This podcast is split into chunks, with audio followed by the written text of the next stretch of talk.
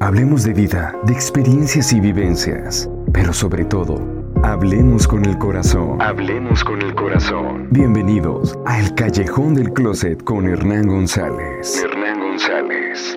Iniciamos. Estoy súper contento porque hoy tengo una amiga que quiero muchísimo y pues obviamente todo el mundo la conoce, no necesito casi ni presentarla. Ella es mi amiga Tania Rendón. Hola, ¿cómo estás? Muchas gracias por invitarme, bien contenta porque estoy muy orgullosa de este proyecto, te lo tengo que decir acá, me encanta el nombre, me encanta el contenido y pues aquí estoy contigo, gracias por invitarme. Amiga, muchísimas gracias por aceptar estar aquí, por apoyar siempre a tus amigos, porque a lo mejor la gente no te conoce tan externamente, digo internamente, pero siempre eres una de las personas que más apoya a los amigos y siempre estás ahí. Ay, pues muchas gracias, amigo. Pues hay que dar un poquito, este, cada que se pueda, nuestro granito de arena. Claro que sí. Amiga, pues vamos a platicar de emprender, que, que sabemos que eres una emprendedora y que te encanta emprender y que pues es muy inteligente para los negocios. Entonces, ¿cómo ves si, si le ayudamos a la gente que a lo mejor quiere emprender y que tiene miedo para, para este proyecto? ¿Cómo ves que tienen? Pues sí, claro, mira, yo feliz. La verdad es que generalmente cuando me topo a gente en la calle o bien me preguntan a través de, de redes sociales de que Tania, traigo la inquietud de emprender, ¿qué hago? ¿Cómo le hago? ¿Cómo comienzo? ¿Cuánto invierto? La verdad es que una de las respuestas que casi siempre doy, Hernán, y que la verdad es que no me voy a cansar de repetirlas es, primero, encuentra tu talento, para que eres bueno. Okay. Eres bueno comunicando, eres bueno haciendo hot cakes, eres bueno haciendo yoga, eres bueno maquillando, ¿para qué eres bueno? Yo siempre he creído que una vez encontrando ese talento puedes hacer negocio como por arte de magia. Ok, muy bien. Y una de las preguntas que, que, hice para ti y que nos ayudes es, ¿estoy dispuesto a sacrificar mi estilo de vida? O sea, esa es de las primeras cosas que tenemos que pensar, ¿no? Porque a lo mejor piensas que el negocio es muy fácil, porque bueno, voy a montar el negocio, pero voy a tener quien lo haga todo. Pero tampoco es tan fácil, ¿no? No, mira, yo, este, yo creo que cuando tienes un negocio, como dicen, el que tiene tienda que lo atienda. Exacto. Tienes que estar ahí presente porque nadie sabe hacer las cosas como tú y si ya tú encontraste un modelo de negocio que funciona, tienes que estar presente.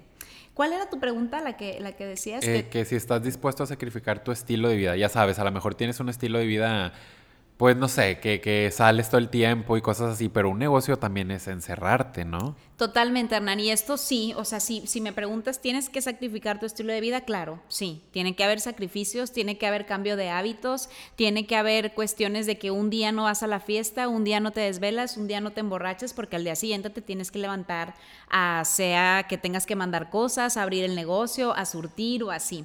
Yo me acuerdo muy bien que cuando yo este, comencé como a emprender, siempre tenía como la inquietud, yo emprendí porque pues yo nací como con la vena emprendedora por mis papás. Mis papás son dos personas sumamente emprendedoras que yo siempre, toda la vida, los vi haciendo de todo, ¿no? De todo.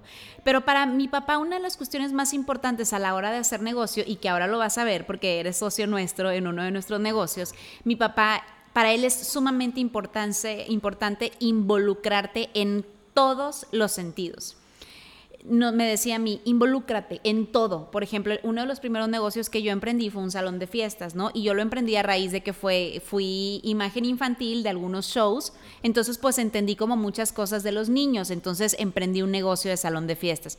Pero mi papá me decía, involúcrate en todo. Desde cómo hacen el chili dog, cómo llega el pan del chili dog, cuál es el platillo, cómo sirven el platillo, cómo recibe la mamá el platillo, cómo ve el lugar, el que contrata cuando llega para contratarlo, está, está limpio, huele bien o huele feo, el baño como está. O sea, involúcrate en todo. Me acuerdo perfecto que me iba a surtir, Hernán, al centro, a las dulcerías. Yo surtía todo. Surtía los dulces, surtía todo lo que se necesitaba para el chili dog, hot dog. Yo todo en un carrito chiquito que tenía y me acuerdo que tenía que dar como dos, tres vueltas porque no me cabía nada en mi carrito.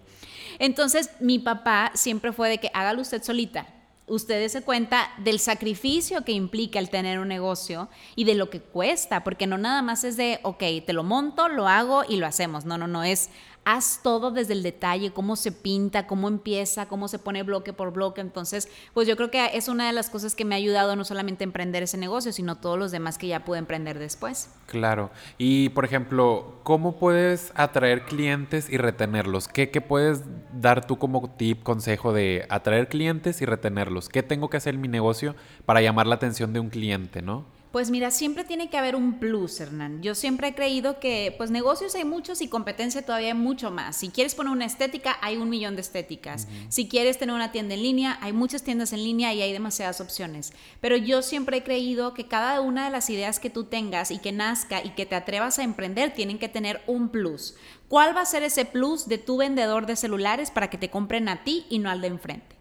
No sé, plus hay muchos. Digo, la verdad es que hay mucha gente que me dice, pues es que dinos el plus y yo pues es que no sé, porque necesito saber el giro de tu negocio. Claro. Entonces, siempre traten de buscar un plus a la hora de que vayas a entregar. Es decir, si tienes una tienda en línea y vas a entregar algo, mándale una tarjetita al cliente personalizada, mándale un dulcito, mándale algo, un plus que te diferencie de los demás. Claro, claro.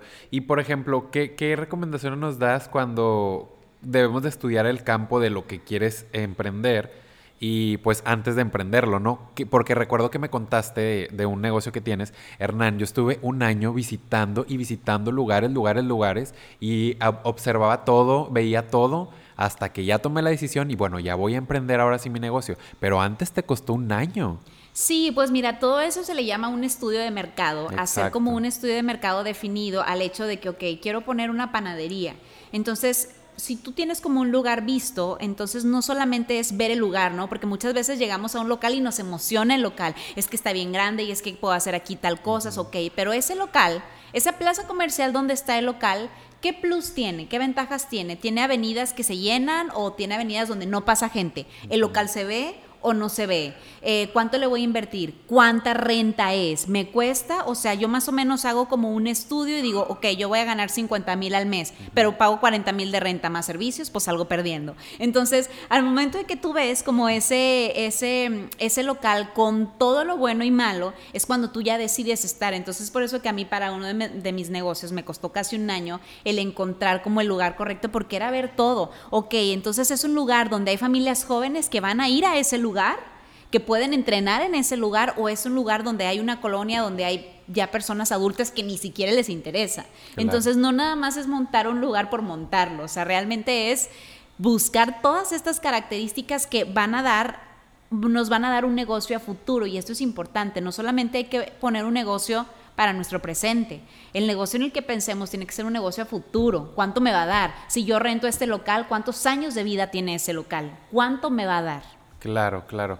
¿Y qué recomiendas tú para buscar un buen socio o qué puntos debe tener un buen socio? ¿Me explico? Porque a la hora de, elegir socios o a la hora que quieres emprender vas a buscar un socio, pero te sacas de onda porque ¿cómo lo voy a elegir? ¿Cómo sé que es un buen socio?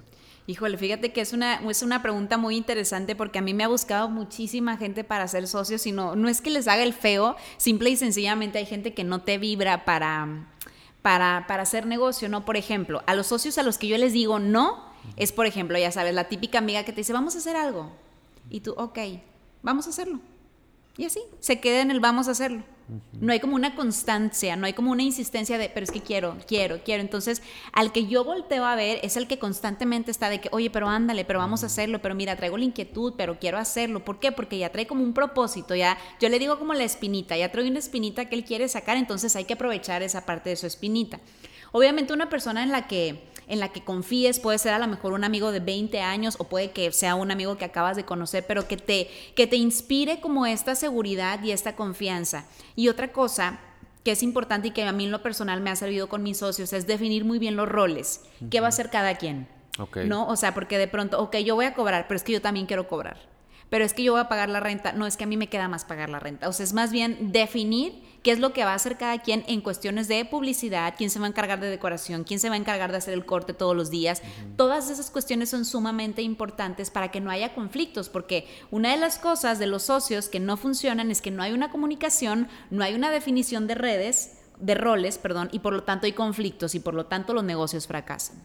Claro. ¿Y qué, qué recomiendas tú que tomemos en cuenta de las competencias? O sea, ¿qué es lo principal? Voy a emprender, pero ¿qué debo de tomar en cuenta de cualquier cosa que vaya a emprender? ¿Me explico? Claro, pues tomar en cuenta qué es lo que más le funciona a la competencia, ¿no? O sea, al momento de tú voltear a ver, digo, competencia vas a tener toda la vida, pero ok, ese negocio en el que yo me estoy basando, inspirando o copiando la idea, porque también se vale copiar ideas, tienes que estarlo viendo todo el tiempo. A tu competencia hay que estarlo viendo con lupa todo el tiempo, todo el tiempo para ver de qué manera, una, mejoras tú y sobre todo le, ganas como un poquito en el sentido de que, bueno, él metió esa promoción, bueno, yo la meto de tal manera, bueno, él metió esta y así. Siempre tienes que mejorar, siempre tienes que ir un paso más adelante que tu competencia en todos los sentidos en instalaciones, en redes, en manejo de comunicación, en todo, ¿no? y, pues sobre todo estar, te digo, como en ese constante crecimiento de no quedarte estancado, porque hay muchos negocios que se quedan estancados y que llegan más generaciones que traen un montón de ideas y un chorro de cosas que les sale literal todas las ideas por la cabeza y dices, ¿en qué momento me dejé llevar? O sea, ¿en qué momento no me subí como al barquito de todo esto? Tienes que estar innovándote siempre, ¿verdad? Todo el tiempo, es un constante cambio y un constante crecimiento en los negocios. ¿Y qué tan importante es el manejo de las redes sociales en los negocios actualmente? No, Hernán, creo que es una de las cosas principales. Yo creo que negocio que no está actualmente ahorita en redes sociales, tarde o temprano va a fracasar o va a terminar tienen que estar en redes sociales. O sea, es basiquísimo que todos los negocios estén en redes sociales porque es una nueva forma de negocio, es una nueva plataforma y hay muchísimas generaciones que en este momento deben subirse al barquito de las redes sociales, ¿no? Porque si no lo están, es, es como yo les digo, mucha gente me dice, es que ¿por qué estás en todas las redes sociales? Y yo, porque si yo no estoy en Instagram, hay un mercado ahí que es mi cliente prospecto y que yo estoy perdiendo. Puede ser de una a cinco personas, pero son cinco clientes míos que yo no tengo. Por lo tanto, tengo que estar en Instagram, en Twitter, en Facebook, en Pinterest, en TikTok y en todo, porque en cada uno de ellos hay una comunidad adjunta de gente que puede ser tu prospecto para tu negocio. Entonces tienes que estar en todo. Claro. Y ya por último, Tania, ¿qué debemos de analizar en la inversión? O sea, obviamente cada negocio y cada, cada cosa que vas a emprender es diferente, ¿no? Diferentes inversiones, pero me refiero a qué tienes que ver de que, bueno, voy a gastar tanto en esto, voy a gastar tanto en esto, pero aparte tienes que tener como un guardadito por si no vas a sacar al principio la renta, por si no vas a sacar, es, ¿me explico? Sí, totalmente. Mira, y esto qué padre que lo mencionas, Hernán, porque nosotros creemos que cuando emprendemos un negocio a los dos, tres meses nos va a dar resultados y no. Para que realmente un negocio te empiece a dar los resultados que tú esperas, pueden pasar de ocho meses hasta un año o un poquito más. Entonces, siempre nosotros al momento de emprender debemos de considerar nuestra inversión inicial para poder adecuar esa página de internet, ese negocio físico, como sea, pero también un guardadito por si de pronto la renta no se completa, por si de pronto los sueldos no se completan. Entonces, siempre hay que tener en cuenta que habrá que tengamos que, tengamos que poner de nuestra, de nuestra cartera o de nuestra bolsa sobre todo en este primer año que te digo. O sea, no solamente es decir, bueno, yo tengo 10 mil pesos, ¿qué hago? ¿Qué invierto? No, hay que tener como una estructura y una base detrás que esté como sólida para todas las cosas que vienen, porque al momento de emprender un negocio no solamente es emprender, es el registro de marca, es pagarle al notario, es emprender esto, el nombre y luego que el albañil no sé qué pasó y luego que la luz siempre no se pudo. Entonces son un montón de cosas que es por eso que tenemos que tener ese banquito o, o ese guardadito para poder salir y que tampoco pongamos al 100% de nuestra cartera. Claro. Y ya por último, Tania, para despedirnos, ¿qué consejo extra quieres darle a la gente que está con la comezoncita de quiero emprender, pero me da miedo? Ay, pues que no les dé miedo. La verdad es que el miedo mata muchos sueños. Entonces, pues primero que nada que se atrevan. Y esto la verdad es que a mí siempre me queda como muy grabado porque recuerdo que alguna amiga o algún conocido me dijo en alguna ocasión de que es que si no lo haces tú, hay 30 personas que vienen atrás que seguramente sí las van a hacer. Entonces hazlo. Hazlo con miedo, hazlo con nervios, hazlo con estrés, no importa, pero hazlo. Y ya en el proceso salen muchas cosas. Por ejemplo, a mí me daba pavor lanzar mi tienda en línea. Era una cosa que yo decía, o sea, se me complica hasta la vida. Pero me decía una de mis colaboradoras, hazlo y ya en el camino vemos, y ahorita pues en el camino estamos viendo los envíos, los empaques, que me regresó no sé qué cosa esta feta y así, pero bueno, lo estamos haciendo. Gracias a Dios pues todos los productos están sold out, pero pues lo estamos haciendo y me atreví y ya vi que no es tan difícil, que puede que haya complicaciones, pero todo tiene complicaciones en esta vida. Entonces, si no te atreves tú, se va a atrever alguien más. Entonces, pues hazlo, tal cual. Amiga, pues muchísimas gracias. La verdad es que es un honor tenerte aquí. Sabes que te quiero muchísimo y me encanta que siempre nos apoyas a todos tus amigos. Ay, amigo, no, pues gracias por tenerme muy contenta de este proyecto tuyo. Te deseo todo el éxito del mundo. Sé constante. Esa también es otra de las cosas de los negocios. Ay, perdón, del éxito. La constancia y pues ya sabes lo que pueda. Yo aquí estoy para ayudarte. También te quiero mucho. Nos vemos en el próximo podcast. Gracias por sintonizarnos en el Callejón del Closet con Hernán González. Hernán González. Nos escuchamos en el próximo podcast.